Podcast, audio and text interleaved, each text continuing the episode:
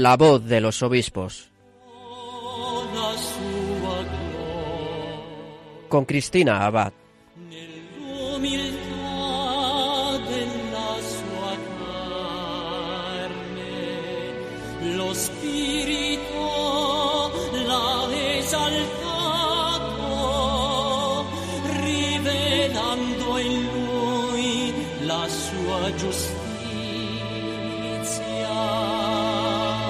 Buenas noches, querida familia de Radio María. Un cordial saludo de Cristina Abad en este nuevo programa de La Voz de los Obispos.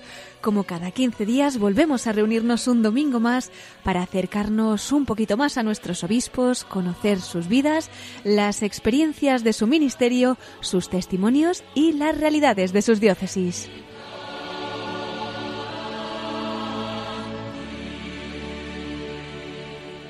Y bueno, antes de nada quería tener un recuerdo especial para uno de nuestros obispos españoles que nos ha dejado esta semana para partir a la casa del Padre.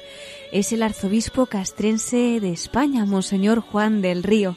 En la mañana del pasado jueves, Monseñor Juan del Río fallecía en el Hospital Central de Defensa Gomezulla y era, pues como saben muchos, a consecuencia de las afecciones provocadas por el coronavirus. De hecho, Monseñor del Río es el primer obispo español en activo que fallece a causa de la COVID-19. Monseñor del Río, el arzobispo castrense en España, también presidente de la Comisión Episcopal para las Comunicaciones Sociales, entregaba su alma al Señor a sus 73 años y la verdad es que la mayor parte de ellos pues dedicados a Cristo y dedicados a la Iglesia.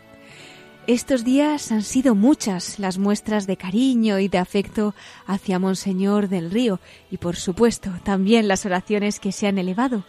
El viernes instalaron la capilla ardiente en la iglesia Catedral de las Fuerzas Armadas de Madrid desde las nueve de la mañana hasta las nueve de la noche para que cuantos quisieran, respetando, como no, las medidas de aforo, pues presentaran sus respetos al arzobispo castrense y pudieran también orar por su eterno descanso. Además, dadas las circunstancias actuales marcadas por la pandemia y por las restricciones emitidas por las autoridades sanitarias, pues se establecieron distintos horarios de misas para que todos los componentes de las Fuerzas Armadas, de los cuerpos de seguridad, del Ministerio de Defensa, pues pudiesen también rezar por el eterno descanso de Monseñor Juan del Río. Ayer mismo se celebraba la misa de funeral por su eterno descanso, también en la Catedral de las Fuerzas Armadas, y como ya había anticipado el arzobispado castrense, pues tanto la Eucaristía como el posterior entierro se celebraron en la intimidad familiar, episcopal e institucional. Bueno, pues aunque dedicaremos alguno de nuestros programas a recordar más detenidamente la vida y el ministerio de Monseñor Juan del Río, arzobispo castrense de España, desde este programa, desde la voz de los obispos y, como no, pues desde todo el equipo de Radio María, nos unimos una vez más a toda la Iglesia española y en particular a los familiares del arzobispo castrense, orando por su eterno descanso y confiando en que desde el cielo interceda por nosotros.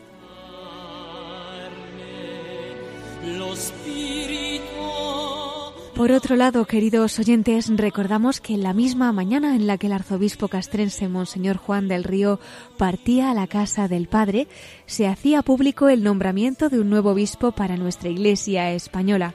Y es que el pasado jueves 28 de enero, la Anunciatura Apostólica en España anunciaba que el Papa Francisco ha nombrado obispo auxiliar de Santiago de Compostela al sacerdote Francisco José Prieto, quien hasta la actualidad era vicario episcopal para la nueva evangelización de la diócesis de Orense.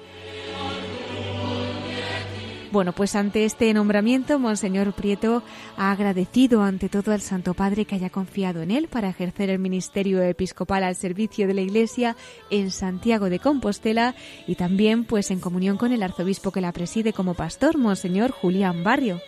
Este agradecimiento, Monseñor Prieto, también lo extendía al obispo de Herense, a Monseñor Leonardo Lemos, con quien ha colaborado durante estos años.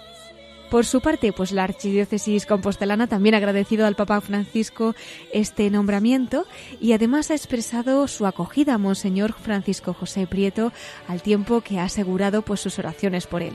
Bueno, pues con nuestra felicitación por este nombramiento, también nosotros nos unimos en la oración por el obispo auxiliar electo de Santiago de Compostela y su nuevo ministerio, así que rezamos por Monseñor Francisco José Prieto Fernández.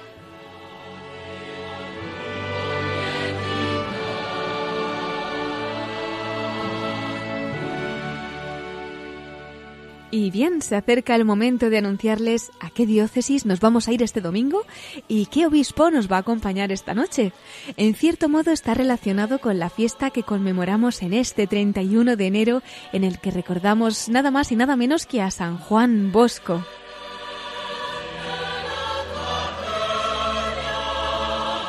Y saben que San Juan Bosco, fundador de la Orden Salesiana, a la que felicitamos también en esta fiesta, fue quien tuvo la inspiración de que se construyera el famoso templo expiatorio del Tibidabo en Barcelona. Pues así es. Ese templo custodiado por los salesianos tiene la misión de reparar por los pecados del mundo, sobre todo con la adoración al Santísimo Sacramento. Y el caso es que fue una de las últimas fundaciones de San Juan Bosco. Él viajó de Italia a Barcelona invitado por la mecenas Dorotea de Chopitea, que era una católica chilena afincada en Cataluña. Y la cuestión es que este espíritu de expiación del templo del Tibidabo tuvo mucho que ver con la devoción al corazón de Jesús en Barcelona. De hecho, este templo tiene un enorme sagrado corazón en la parte superior. Cuando uno llega a la ciudad, pues es lo primero que ve, ¿no? El corazón de Jesús. Y algunos de ustedes se preguntarán, ¿por qué escogería San Juan Bosco el nombre de Tibidabo? Pues resulta que mientras don Bosco se dirigía a Barcelona en tren, escuchaba en su interior las palabras Tibidabo. Él no comprendía el porqué de esta voz, el sentido de estas palabras. Y en su camino de Italia a Barcelona, pues tampoco sabía que existía esta montaña, montaña que al final alberga una obra salesiana de gran significación, ¿verdad? En esa montaña del Tibidabo. Finalmente este templo expiatorio en Barcelona pues se construiría entre 1902 y 1961. Bueno, pues tras este recuerdo del paso de San Juan Bosco por España para construir una obra tan importante como fue la del Tibidabo en esa montaña barcelonesa desde la que el corazón de Jesús preside la ciudad, nuestras ondas nos van a llevar precisamente a Barcelona.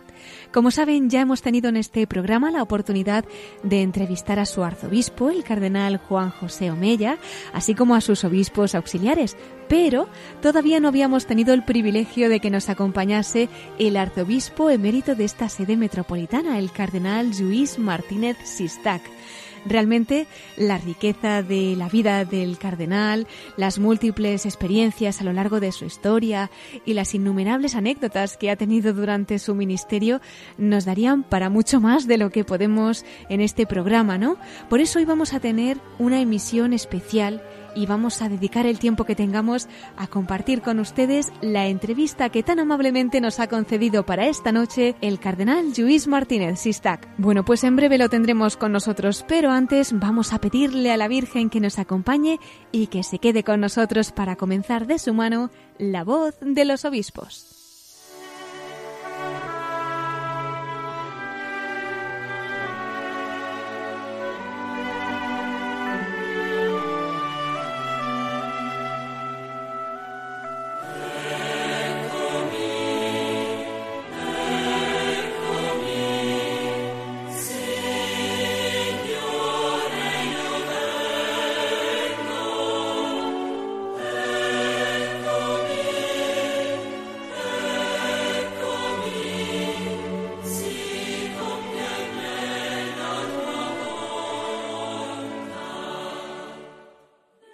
Pues queridos oyentes, como les anunciaba, esta noche tenemos el privilegio de que nos acompañe desde Barcelona su arzobispo emérito, el cardenal Luis Martínez Sistac.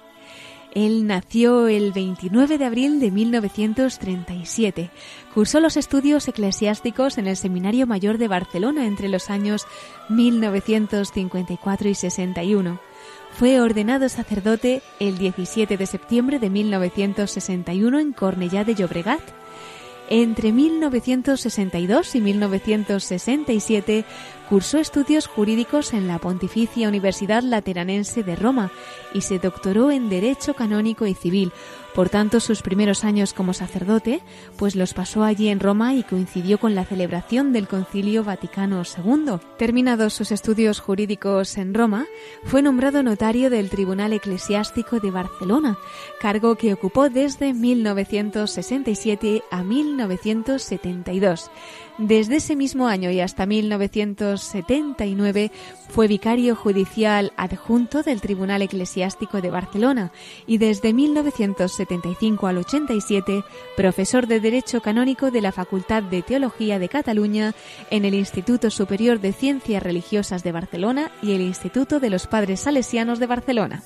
Desde 1979 al 87 fue vicario general de la Archidiócesis de Barcelona y en 1983 fue elegido presidente de la Asociación Española de Canonistas. Fue nombrado obispo auxiliar de Barcelona el 6 de noviembre de 1987 y recibió la ordenación episcopal el 27 de diciembre de ese mismo año. También fue nombrado obispo de Tortosa, esto fue el 17 de mayo de 1991.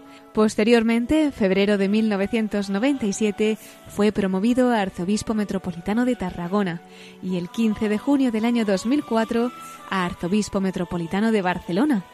El 6 de noviembre del año 2015, el Papa Francisco aceptó su renuncia al gobierno pastoral de la Archidiócesis de Barcelona, siendo administrador apostólico hasta la toma de posesión de su sucesor el 26 de diciembre de ese mismo año. Es también gran canciller de la Facultad de Teología de Cataluña y de la Facultad de Filosofía de Cataluña y presidente de la Fundación Escola Cristiana de Cataluña.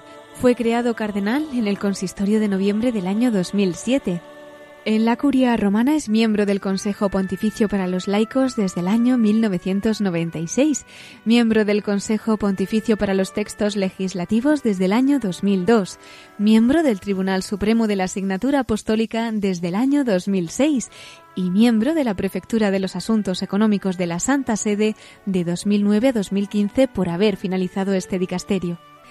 En la Conferencia Episcopal Tarraconense es vicepresidente y encargado de la pastoral social en el ámbito de Cataluña.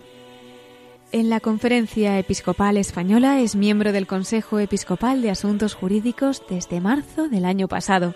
En el trienio 2017 al 2020 fue miembro de la Junta Episcopal de Asuntos Jurídicos, de la que ya fue miembro desde 1987 al 2005 y presidente desde 1990 al 2002 Formó también parte del comité ejecutivo desde el año 2005 al 2011, año en que fue elegido presidente de la Comisión de Liturgia para el trienio 2011 al 2014. Desde este último y hasta diciembre de 2015 era miembro de la Comisión Permanente. Bueno, pues yo creo que sin más dilación podemos dar la bienvenida al arzobispo emérito de Barcelona, el cardenal Luis Martínez Sistac. Muy buenas noches, bienvenido a la voz de los obispos. Buenas noches, muy buenas noches.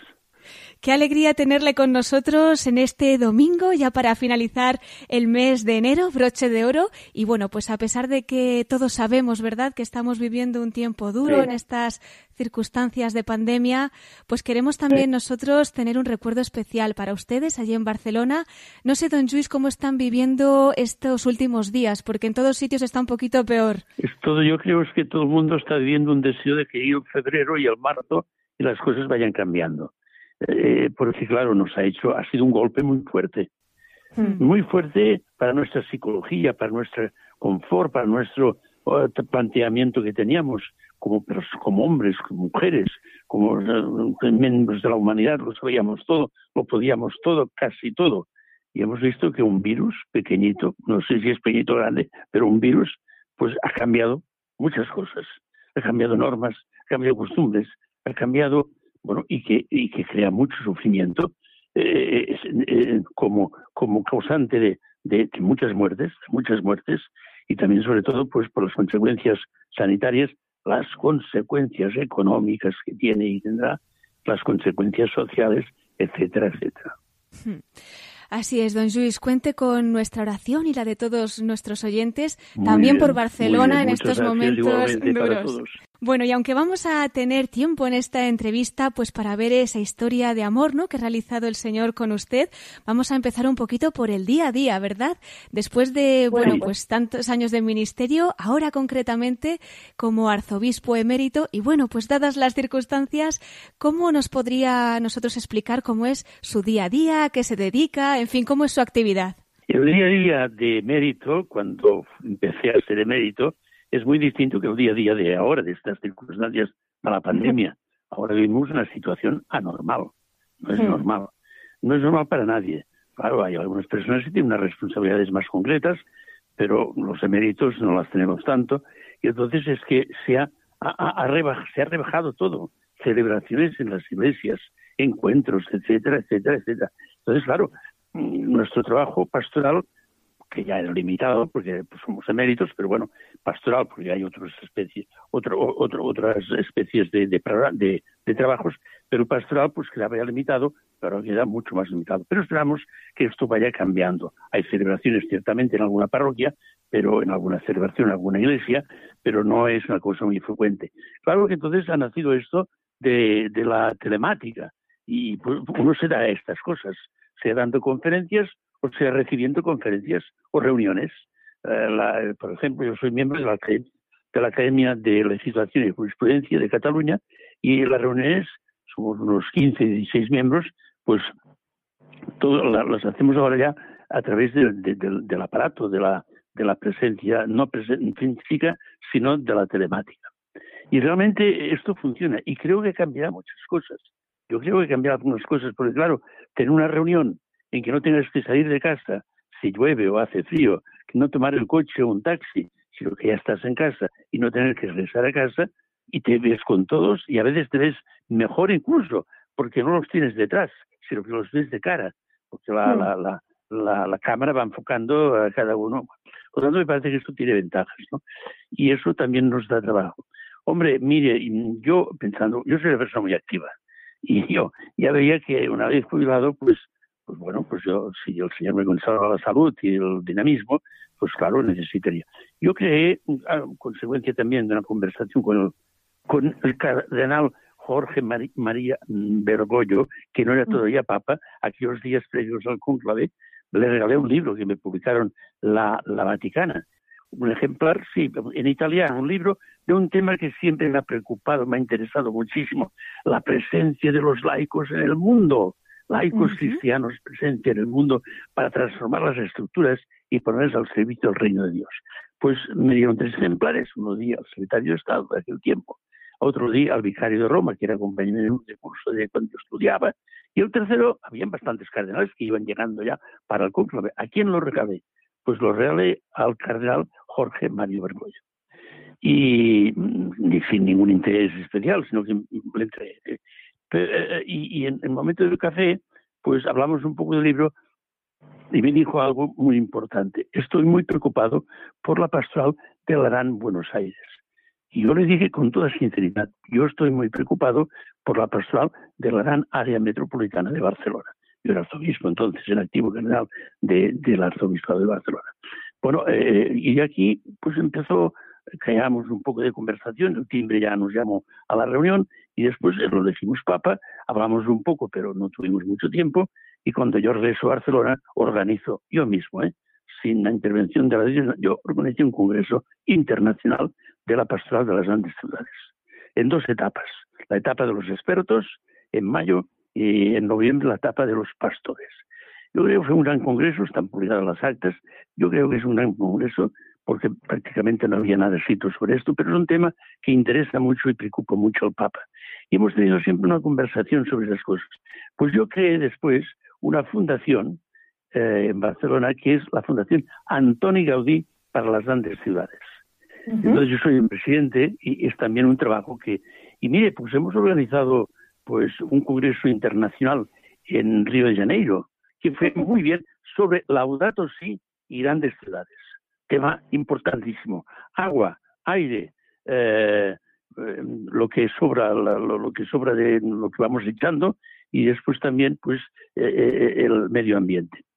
Bueno, eh, eso es el día a día un poquitín, ahora un poco anormal, esperemos que vaya normalizando, participando pues en algunas celebraciones de las parroquias, eh, siempre lógicamente pensando que uno ya es de mérito, tampoco es un, tienes que ponerte en primera figura ni mucho menos. ¿no?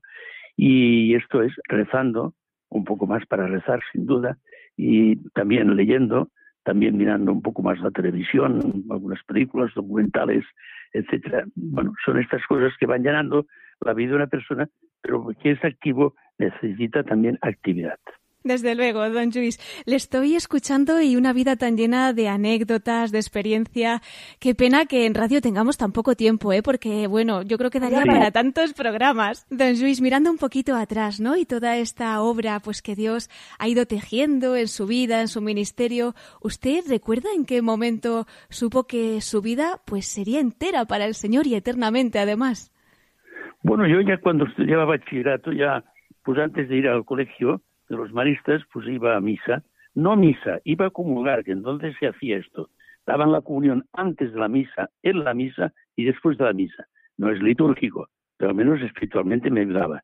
Y podía, tenía tiempo para recibir la comunión antes de la misa, me iba a casa, desayunaba y entonces me iba al colegio.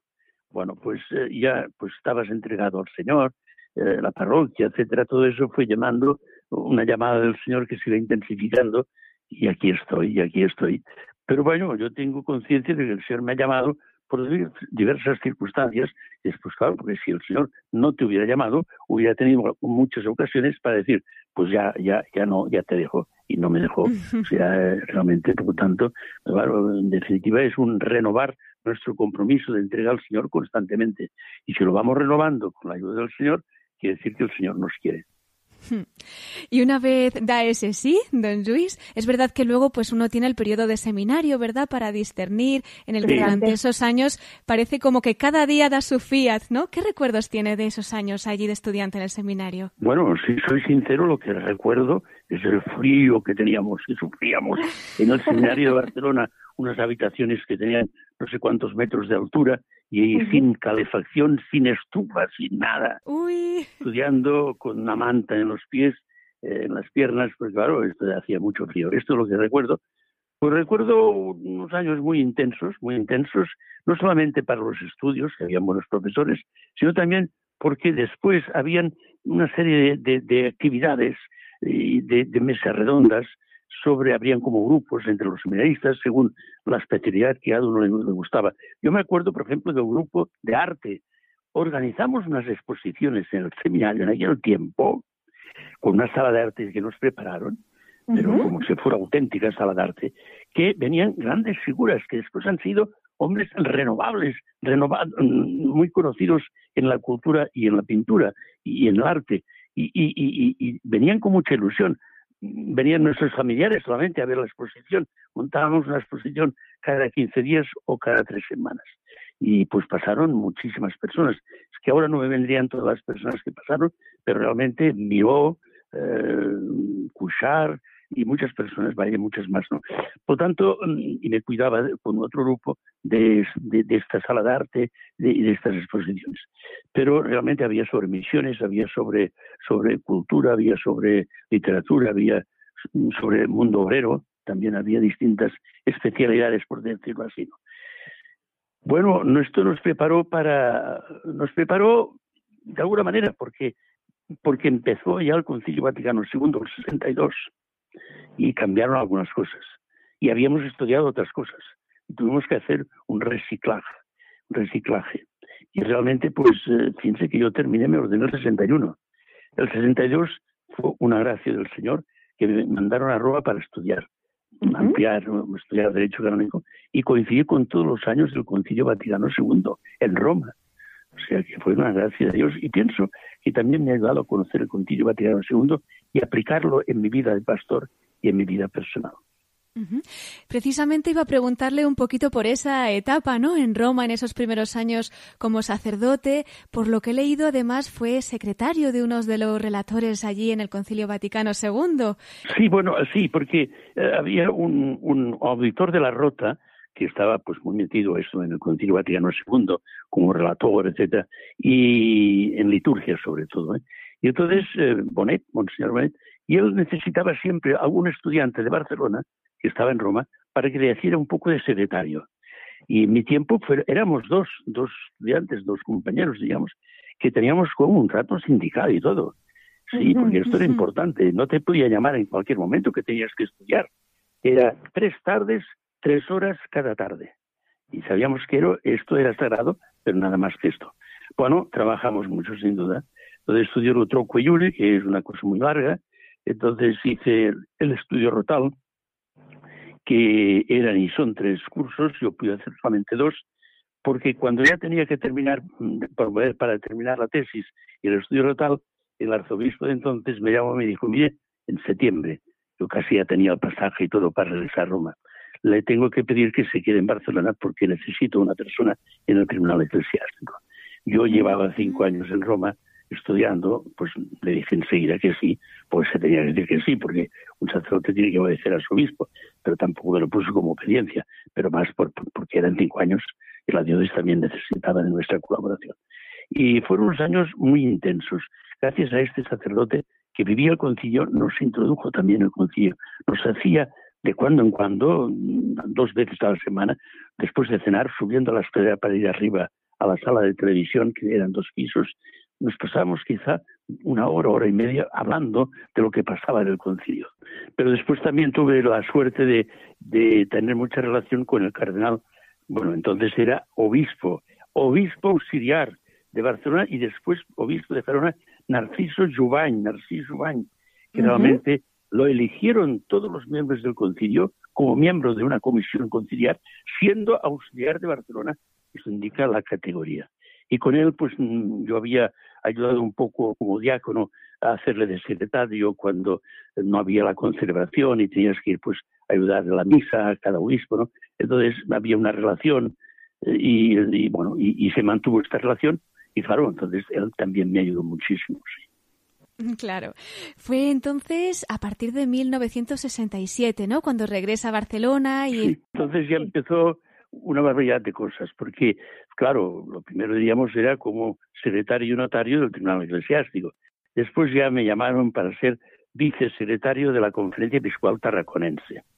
Después eh, llevaba equipos de matrimonio, llevaba grupos de la parroquia, eh, me, eh, llevaba los graduados de acción católica, que era como los, los postuniversitarios, ¿no? Que ahora ya no existe esto, pero tenía mucha vida entonces bueno, y, muchas más cosas, ¿no? Y claro, a nivel también, y, y, trabajé muchísimo, yo sé que me pasaba los días laborables y los domingos, pues con el culto sin duda, pero también trabajando, porque llegó un momento que como juez tenía que hacer las sentencias. Y quien hace la sentencia es el juez, y si no la hace el juez, no la hace nadie.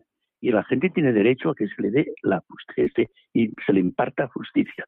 Y esto lo tenía, bueno, que el Señor me perdone, pero creo que lo intenté siempre de mm, hacer lo máximo posible para hacer toda la seriedad en las sentencias. Y por tanto dejaba muchas cosas para dedicar justamente a, la, redacción de las sentencias que emitía. Y bueno, podría hablar de muchas más cosas, no sé, pero es que era mucho. Y como acreditado, como experto en esta materia, ¿no? Desde el punto de vista práctico, eh, usted nos podría explicar, pues, qué función, ¿no? Tiene todo esto del derecho canónico, pero también para los laicos. Bueno, eh, el derecho canónico no es otra cosa que decir un reconocimiento y una regulación de tus facultades y tus derechos y tus responsabilidades en el seno de la comunidad, concretamente en el seno de la Iglesia, o si es una asociación, en el seno de la asociación de la que formas parte. Bueno, y entonces es cuestión de conocerlo y de seguir estas normas para poder ejercer tus derechos y para respetar los, derechos de los demás. Y el derecho, claro, da una seguridad a las personas en su actuación, da un orden también a la comunidad y las cosas progresan debidamente. ¿no? Derecho que siempre se puede reformar, me refiero al derecho, derecho positivo, no al derecho divino, que este es inmutable, pero el derecho, que, que la mayor parte del derecho canónico es derecho positivo, se puede reformar.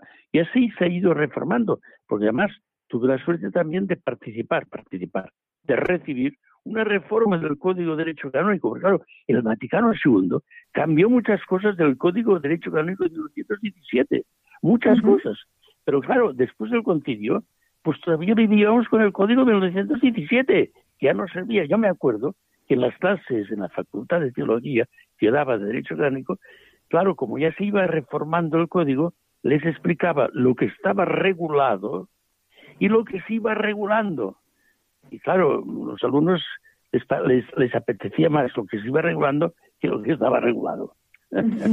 sí, eh, yo me acuerdo de una cosa interesante porque realmente yo pienso que también, mire, eh, las asociaciones, quizá usted forma parte de alguna asociación, las asociaciones ha sido, después del Concilio Vaticano II, un, un boom, que realmente han aumentado muchísimo las asociaciones canónicas, cristianas, de laicos, de, sacerdotes, de, de fin. Y, y, realmente cuando estaba yo preparando a Tesina en Roma, el año 1964, le dije en un concierto que era el domingo por la tarde, de cuando en cuando iba con el cardenal, cuando entonces era, era, obispo de Gerona, pero llegó a ser cardenal Jubain, a un concierto, a la media parte le dije, eh, doctor Jubain, tengo que preparar la tesina. Y desearía que fuera un capítulo de la tesis. ¿Qué argumento me sugiere? Y rápidamente me contestó, mira, el derecho de asociación cambiará mucho en la Iglesia, en el Concilio Vaticano II, y por tanto modificará mucho el Código de 1917. Tiene futuro. Y realmente me dediqué a este tema y, y hice la tesis sobre este tema, pero no tuvo mucho éxito, digamos, las tesis nunca tienen mucho éxito. El que realmente tuvo éxito, si se puede decir así, es en 1986 tres años después, después del nuevo Código de Derecho Canónico, publiqué un librito de 125 páginas, que eran las asociaciones de fieles, que era un comentario a los cánones del derecho, del Código de Derecho Canónico sobre la regulación de las asociaciones. Y no había casi nada escrito, ningún comentario. Y bueno, se empezaron a multiplicar las ediciones.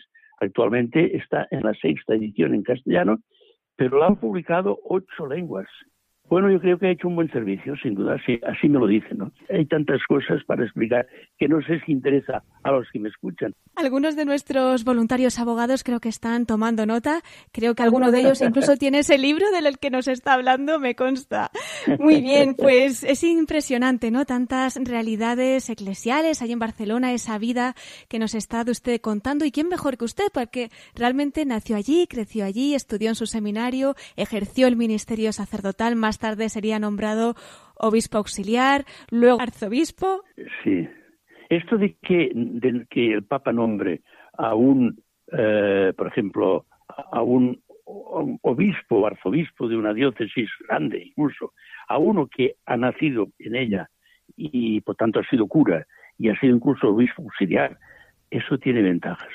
Puede tener inconvenientes, pero si hay una buena recepción por parte de los laicos, de los religiosos, de las religiosas, de los curas, entonces esto ganas mucho. Porque me acuerdo que cuando ya empecé a ser arzobispo de Barcelona, al día siguiente de mi trabajo ya pastoral, mi secretario, que era nuevo, un cura joven, yo decía, tenemos que ir a tal parroquia, mira, con media horita tenemos suficiente, aquí necesitamos tres cuartos de hora. Yo lo conocía todo. Claro. Conocía los itinerarios, conocía los curas, conocía su, su, eh, a los muchos religiosos y religiosas, conocía las instituciones, etc. Bueno, entonces no tienes que aprender, sino que ya conoces. Y claro, si ya la conoces, te puede ayudar mucho. Ahora, si no hay buena recepción, no, ¿eh? Entonces sería peor. Pero si hay buena recepción, pues, y gracias a Dios la hubo. Porque si no, yo hubiera ido al Papa, le hubiera dicho, Papa, no, yo no voy, porque no hay buena recepción. Gracias a Dios la ha habido, y gracias a Dios no ha habido por parte mía ningún problema, ni he sufrido ningún problema, porque bueno, he intentado pues, pues ponerme al servicio de los demás con, mis limitaciones y con mis capacidades. Hmm. Además, creo que fue usted el primer prelado en 100 años que era propiamente nativo, ¿no? De allí de Barcelona. Sí, sí, sí, muy bien, lo dice muy bien. Pues hacía 100 años, en el 1904, que eh, el cardenal Casañas era entonces cardenal de, Barcelona, pues había nacido en Barcelona. Pero después han habido obispos catalanes, pero nacidos en Barcelona, no, ninguno. Sí, sí, fue 100, años. Y bueno, otra cosa también, pues hombre, que, es importante, es que con mi nombramiento se dividió la diócesis de Barcelona y se crearon dos diócesis nuevas. Sant Feliu y Terrassa. Y claro, entonces, pues me convertí en el primer arzobispo metropolitano que tenía diócesis sufragáneas, diócesis que colaboraban con la metropolitana, con el arzobispado, con la archidiócesis. Bueno, eso es algo también un poco bonito, porque realmente Barcelona nunca había sido mm, pues una archidiócesis eh, metropolitana y el primero pues fue un servidor y también lo agradezco al Papa, ¿no? Por supuesto. Don Luis, y como muchas personas tienen la imagen de Barcelona pues de una ciudad moderna, cosmopolita, yo creo que podríamos aprovechar la oportunidad de tenerlo hoy con nosotros para que a grandes rasgos pues nos resalte también esas profundas raíces cristianas, ¿verdad?, que guarda esta ciudad. Sí, sí, Barcelona, mire, es una ciudad en donde la gente, más bien de izquierda, más bien de izquierda, hablando en general, ¿no? Pero, pero que hay una, una religiosidad, hay, hay sectores religiosos muy maduros y profundos. Los ha habido, los hay, naturalmente, y eso también va cambiando con la secularización. Todo eso también va cambiando en todo el mundo, ya lo sabemos, ¿no? Pero lo ha habido, lo hay, y deseamos que continúe, ¿no? Hombre, tenga en cuenta que se ha procurado trabajar muchísimo en la formación de los cristianos, no solamente en la devoción, sino también en la formación doctrinal, teológica, eh, espiritual, litúrgica. Hombre, no, mire, una cosa importante es que en 1915, 1915 se celebró en Barcelona un congreso internacional de liturgia. Imagínense, eh, en, la línea de, Solesmes, en la línea de, de, Bélgica, en la línea de Francia. Entonces, entonces siempre la liturgia porque Montserrat ha ayudado mucho, siempre la liturgia ha estado muy presente en los seminaristas, en los sacerdotes y en las comunidades cristianas, valorando la liturgia, la celebración de la fe. Eso también ha ayudado muchísimo y da, y da una formación. Por otra parte, es un cristianismo que no separa la fe de la vida. Ha intentado no separarla. Eso también es muy importante. Una, que, que realmente la fe se manifieste también en la vida y porque para amar a Dios hay que amar a los hermanos y hay que cumplir los dos mandamientos, amar a Dios y amar a los, al próximo. Entonces, esto sí que se ha intentado mucho porque siempre ha habido una preocupación social, siempre ha habido una gran preocupación social en, en Cataluña. Bueno, eh, yo creo que, estamos trabajando bien y muchísimo, pero notamos la, la, la crisis que hay en el mundo de vocaciones, vocaciones al sacerdocio, vocaciones al matrimonio, vocaciones a la vida religiosa. Eh, esto es general. Y eso es así. La natalidad muy baja, por lo tanto, menos vocaciones. Esta es la realidad que tenemos. El Señor nos ayudará, pero no es fácil todo eso, ¿no? Y también hemos de ser humildes. Y el Señor sabe sus caminos y los caminos de la Iglesia, que son los suyos y no los nuestros. Es verdad, don Luis. En estos caminos por los que el Señor le ha llevado, vamos a dar un salto a Tortosa, ¿verdad? En 1991, pues usted sería nombrado obispo de allá. Sí, era auxiliar de Barcelona y cinco años, y después con Joan y después también con Carles, que venía de, venía de Tortosa. Yo siempre he ido detrás de Carles. Venía de Tortosa y me fui a Tortosa. Y estuve ahí, pues, cinco años. Realmente fue una luna de miel, digo yo, en el libro sobre un cardenal se confiesa, que es un poco de, memoria memorias Y entonces, eh, ciertamente, la primera diócesis empiezas a ser obispo de verdad, por decirlo así, ¿no? Actuar, ¿no? Con todos los riesgos, con todos los sustos, con todo, con todas las, eh, las dudas que puedas tener, pero siempre encontré la ayuda del Señor y la colaboración de los sacerdotes religiosos y laicos. Por lo tanto, siempre ha sido, bueno, una diócesis de 250.000 habitantes, una diócesis eh, a nivel humano, se podía conocer a la gente, una visita pastoral de un pueblo a una parroquia duraba una semana, eh, bueno, realmente viajaba mucho para ver los pueblos, de tal manera que hacía pues 40.000 eh, kilómetros cada año para recorrer las parroquias y para ir a las celebraciones y a visitar y la pastoral de, la, de, las parroquias y de los arciprestados. Mm. Sí, Tortosa, Tortosa, muy bien. Y bueno, tras esos años de pastoreo en Tortosa, ¿cómo no vamos a tener también un recuerdo especial para Tarragona, archidiócesis que pastoreó en 97, ¿no? Sí, ya era más, era más, más mayor la, la diócesis, uh, pero más, más pequeña geográficamente. Yo lo digo que en Tortosa 40.000 kilómetros cada año de coche y en, en Tarragona 20.000 kilómetros cada año, porque claro, era más pequeña. Uh, fue también muy intenso, con más preparación que ya tenía de obispo, porque eran cinco años de obispo diocesano, que es muy importante, porque eh, el obispo diocesano eh, tiene que ser prudente, tiene que ser también confiado en la providencia y tiene que, eh, la palabra hoy quizá no gusta, pero tiene, digamos, tiene que, que, realizar su misión al servicio de toda la diócesis. Antes diríamos gobernar pastoralmente, ¿no? tomar decisiones, tomar decisiones cuando hay que tomarlas, con la colaboración de todos, pero llega un momento que tú tienes la última palabra y por lo tanto hay que tomarlas o no puedes contentar a todos. Y esto realmente pide una madurez. Pero también es verdad que los sacerdotes y los laicos y los religiosos religiosas de una vez quieren que el obispo tome las decisiones, aunque se equivoque, pero que sea él el sucesor de los apóstoles y no otra persona.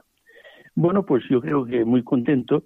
Tengo una cosa curiosa que cuando en Tortosa hice muchas obras, porque convenía, el, el obispado del siglo XIV, pues, pues iba cayendo hacia el río y se iba, bueno, se cada día las fiestas eran más mayores. Entonces me ayudaron para arreglarlo y lo pude arreglar con la ayuda también de la administración. Bueno, hice bastantes obras, bastantes. Y cuando había terminado las obras, sin ninguna deuda, no quedó ninguna, me, me llevaron a Tarragona. En Tarragona también hice muchas, la Casa de los Contillos, por ejemplo, y muchas otras. Y cuando entraba ya en el arzobispado para hacer, poner un, un ascensor que no había, etcétera, etcétera, pues cuando empecé estas obras me trasladaron a Barcelona. O sea, no sé si es consecuencia de las obras o qué, pero coincide. Entre obra y obra el Señor seguía haciendo su obra. Bueno, sí, sí, sí, sí, sí. Don Luis, y otro momento importantísimo en su vida pues fue ese consistorio de noviembre de 2007 en el que el Papa Benedicto XVI le crea cardenal, ¿no? ¿Qué ha significado en su vida el cardenalato? Hombre, pues mire, el cardenalato ha sido un acercamiento más al Papa, un colaborador, sentirte más colaborador, ya lo eras antes como obispo, miembro del colegio episcopal, presidido por el obispo de Roma, pero como cardenal, pues mucho más. El cardenal es el clero del Papa y por eso tenemos una parroquia en Roma. Yo tengo la de San Sebastián en las catacumbas, muy bonita, que hasta el siglo XII se llamó eh, Basílica de los Santos, de los Apóstoles Pedro y Pablo. Bueno, por lo tanto, eh, te da esto, ¿no? Te da esa sensación de sentirte más eh, pues cerquita del Papa, un colaborador que se llama a veces en los consistorios para que le aconsejemos, etcétera, etcétera. Y también más responsable al servicio de toda la Iglesia. Sí. Hmm. Pero hay una cosa muy importante que me acuerdo que decía el cardenal Joan. Honores mutan mores. Perdonen estas frases en latín que la voy a traducir. Los honores cambian las costumbres. Esto no tiene que suceder nunca. Puede haber honores en nuestra vida, si es que podemos llamar honores, pero no ha de cambiar nunca las costumbres. Nuestra vida sencilla, nuestra vida de servicio y de entrega a todos. Y entre los tantísimos momentos importantes que ha vivido don Luis, yo me imagino que algo que no podrá olvidar, pues es esa visita del Papa Benedicto XVI a Barcelona, ¿no? Cuando consagró la Basílica de la Sagrada Familia. Sí, el, 6 y 7 de noviembre de, 2010. Para mí fue inolvidable, fue inolvidable. Bueno, tengan en cuenta que esto fue algo que, tenía un poquitín también de inspiración del Espíritu Santo, porque cuando llegué a Barcelona, la Sagrada Familia todavía no estaba con el techo, sino que todavía estaba abierta, llovía y tal, porque no, no había techo. Y estaban haciendo las obras arriba y al lado, y había las uvas de... Y entonces yo un día, nadie me lo pidió, porque la Sagrada Familia es como la obra de la SEU, que dura y dura y dura, ¿no? bueno, un día yo pensé, ¿y por qué no la, no la, no la, no lo ponemos el techo, no, no la cubrimos, las naves? yo no sabía si se podía hacer o no, porque habían las, las grúas y tal, ¿no? Y entonces pedí a los arquitectos, Don Gebe y a los otros, si se podía cubrir. Sí, sí, sí se puede cubrir. Entonces podemos cubrirla, sí. Y entonces sí, cubrirla, cubrir las naves. ¿Por qué? Porque ya la podremos dedicar.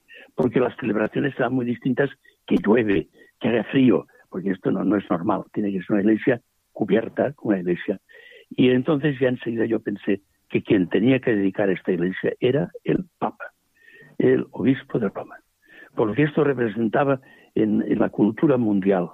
Nuestra familia era una obra que económicamente no lo hubiéramos podido hacer nunca nosotros solos, la iglesia, pero gracias a las visitas así se ha ido haciendo. Ahora estamos en una crisis fuerte, pero ven, esperemos de que esto vaya cambiando.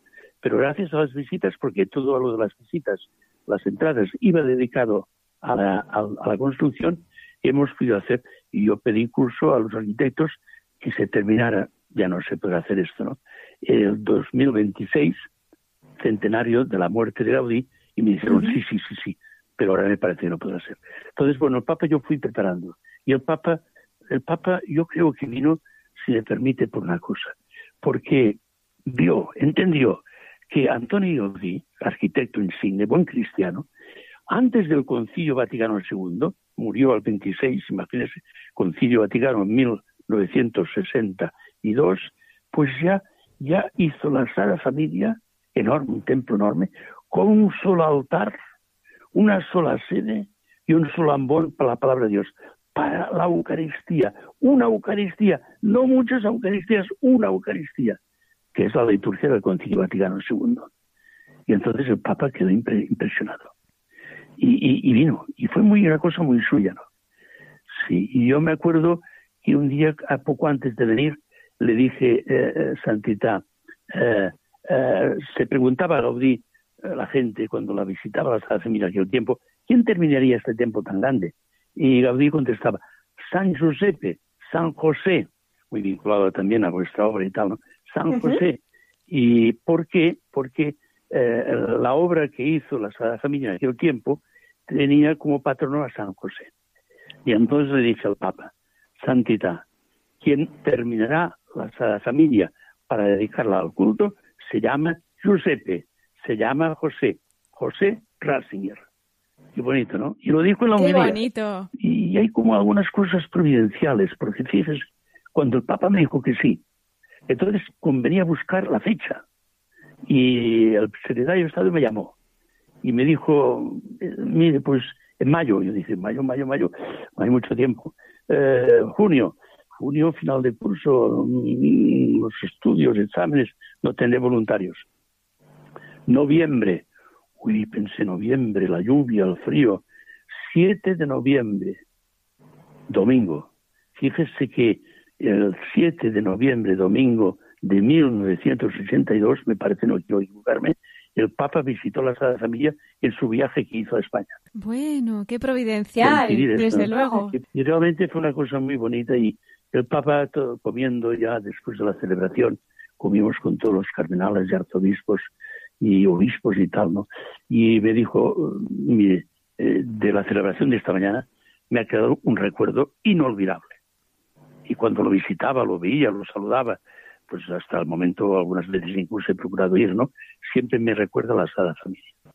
Qué maravilla de las respuestas, que mejor me largo mucho. En absoluto, en absoluto. Justamente nos estaba hablando pues de cómo la Providencia había puesto a San José, ¿no? Vinculando a, la Sagrada Familia pues todo este proyecto y le iba a preguntar precisamente en este año especial, además que ha convocado el Papa Francisco, pues me han dicho que allí en Barcelona siempre se ha profesado una viva devoción al Santo Patriarca. Tienen allí ese santuario tan bonito, ¿no? De San José de la Montaña. San José de la Montaña. Había también una tradición yo la recuerdo en casa con mis dos hermanas mayores que yo y mi madre eh, nos llevaba los siete domingos de San José a, San José de la Montaña, muy lejos de casa, íbamos a pie, no muy lejos de casa, un poco lejos, pero no muy lejos.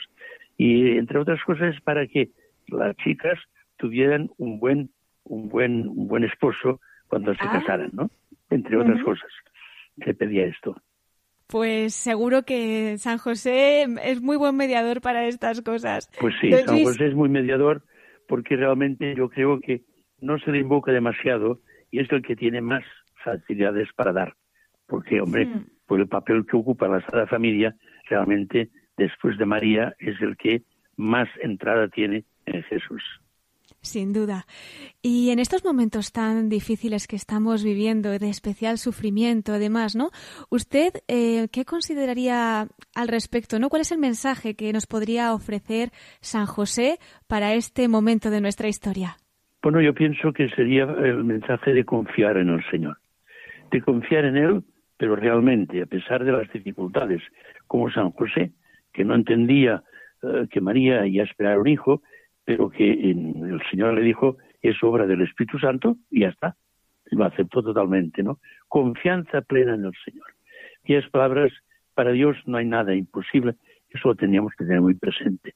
Por lo tanto, más humildad, más sencillez, más confianza en el Señor, a través también de la intercesión de San José, y sobre todo en la misericordia y en la ternura de Dios nuestro Señor, que la necesitamos mucho. Y necesitamos de María como madre, y hombre, de San José también un poco como padre, ¿no? De nuestra vida cristiana, de nuestra vida eh, sacerdotal, de nuestra vida pues religiosa, etc. Yo pienso que hay tanto sufrimiento hoy que el Señor, con su misericordia y su ternura, quiere enjugar muchas lágrimas. Y pienso que no ayudamos a que se acepte esto, de que realmente el Señor está cerca y el Señor, pues a pesar de, de las dificultades, pues nos irá ayudando y nos irá solucionando los problemas, lógicamente también con la colaboración nuestra, porque las causas segundas también juegan en, la, en el plan de Dios. Hmm. Pues vamos a pedirle a la Virgen María que nos ayude a guardar todas estas palabras que nos está usted dirigiendo para que podamos crecer en esa devoción a San José, crecer en confianza y que como ella pues podamos también meditarlo en nuestro corazón. Eh, don Luis, como ya el tiempo apremia de San José, pues vamos a irnos también a la devoción a la Virgen María. Y nosotros aquí en Radio María pues solemos concluir este programa de la voz de los obispos invitando a nuestros pastores a que también compartan su devoción personal a la Virgen María. Por eso quería invitarle a usted también a que si tiene alguna experiencia, anécdotas, imagino que muchas, en fin, cualquier cosa especial que quiera compartir. Yo, para mí, la Virgen, pues, está muy presente en mi vida y ha estado siempre muy presente en mi vida. De tal manera que ya cuando estudié de pequeñito en los maristas, te influía una devoción mariana intensa. Y por tanto esto creo que también ha ayudado, ¿no? Entonces, para mí, pues Jesús, lógicamente, pero María ha sido muy importante por este, por este papel maternal que María tiene. Mire, para mí son muy importantes siempre estas palabras que en las bodas de Caná María le dijo a Jesús, no tienen vino. Y no era un comentario, era una petición. No tienen vino, ayuda. Y Jesús dijo, no ha llegado todavía mi hora, no ha llegado todavía inmediatamente dijo a los que servían, haced todo lo que os diga, ya está, ya está. Y así se convirtió aquel agua en el mejor vino del banquete. Es decir, María va diciendo ahora con la pandemia y siempre, no tienen salud, no tienen trabajo, no tienen eh, eh, fe, no tienen eh, compañía, están solos, no tienen, etcétera, etcétera, no tienen tantas cosas que nos faltan. A Jesús. Y Jesús lo irá solucionando. Porque no tener vino era cosa material, pero incidía en el bien de la persona. Por lo tanto, es lo digo que en lo espiritual también el Señor hará incluso más. Dios lo quiera, pues que como ella podamos hacer siempre la voluntad de Dios y escuchándola, pues que hagamos como bien nos ha aconsejado lo que Él nos diga. Don Luis, ¿querría dejar algún mensaje particular para terminar ya esta entrevista? Pues un saludo muy cordial a todos los que escuchan Radio María y a todos los que colaboran y, por lo tanto me parece que hoy día los medios de comunicación son muy importantes y llegan a mucha gente. Por lo tanto, agradeceros el trabajo que realizáis. Pues muchísimas gracias. Contamos con su oración para poder seguir llevándolo a cabo. Y ya si nos da una bendición para concluir. Señor, pues el Señor os bendiga, el que es Padre, Hijo y Espíritu Santo. Amén. Amén. Muchísimas gracias por habernos acompañado esta noche. Y a vuestro servicio, y también me encomiendo a vuestras oraciones. Cuente con ellas, por supuesto. Aquí en Radio María ya sabe que tiene su casa y la oración de todos nosotros. Hasta siempre. El cardenal Luis Martínez Sistac, arzobispo emérito de Barcelona.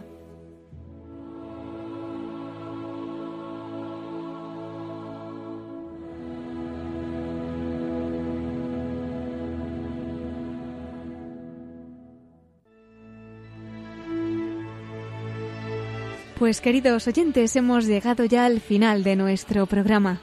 Antes de concluir, les recuerdo nuestro correo electrónico para todos aquellos que nos quieran escribir.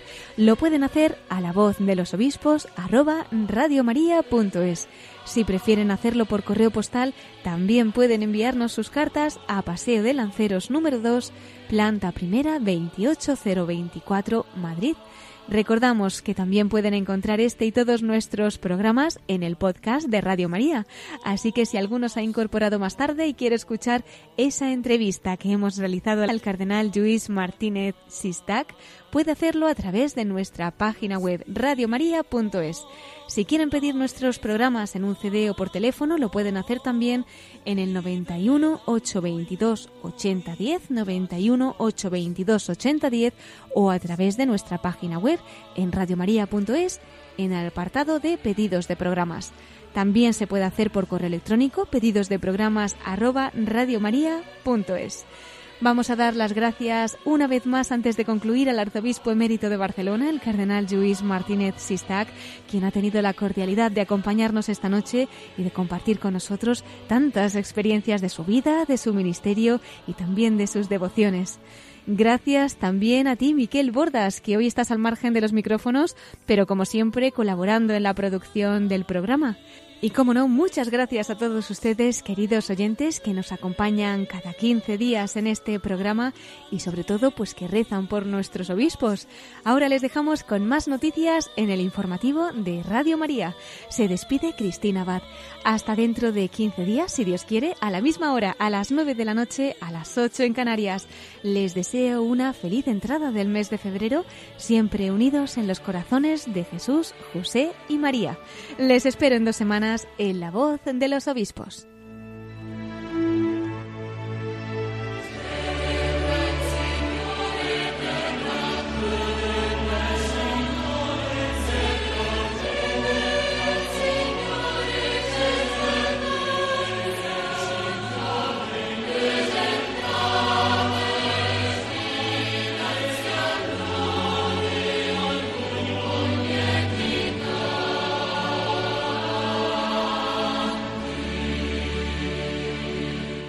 Han escuchado la voz de los obispos.